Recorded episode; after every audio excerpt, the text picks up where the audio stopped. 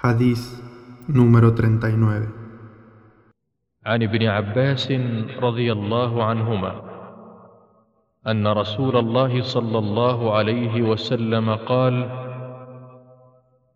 إن الله تجاوز لي عن أمتي الخطأ والنسيان وما استكرهوا عليه.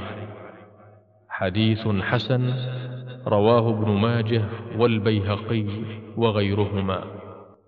Relató Ibn Abbas, radiallahu anhuma, que el mensajero de Allah, sallallahu alayhi wasallam, dijo: Ciertamente, Allah ha perdonado por mi causa a mi nación el error, el olvido y lo que puedan hacer bajo amenaza.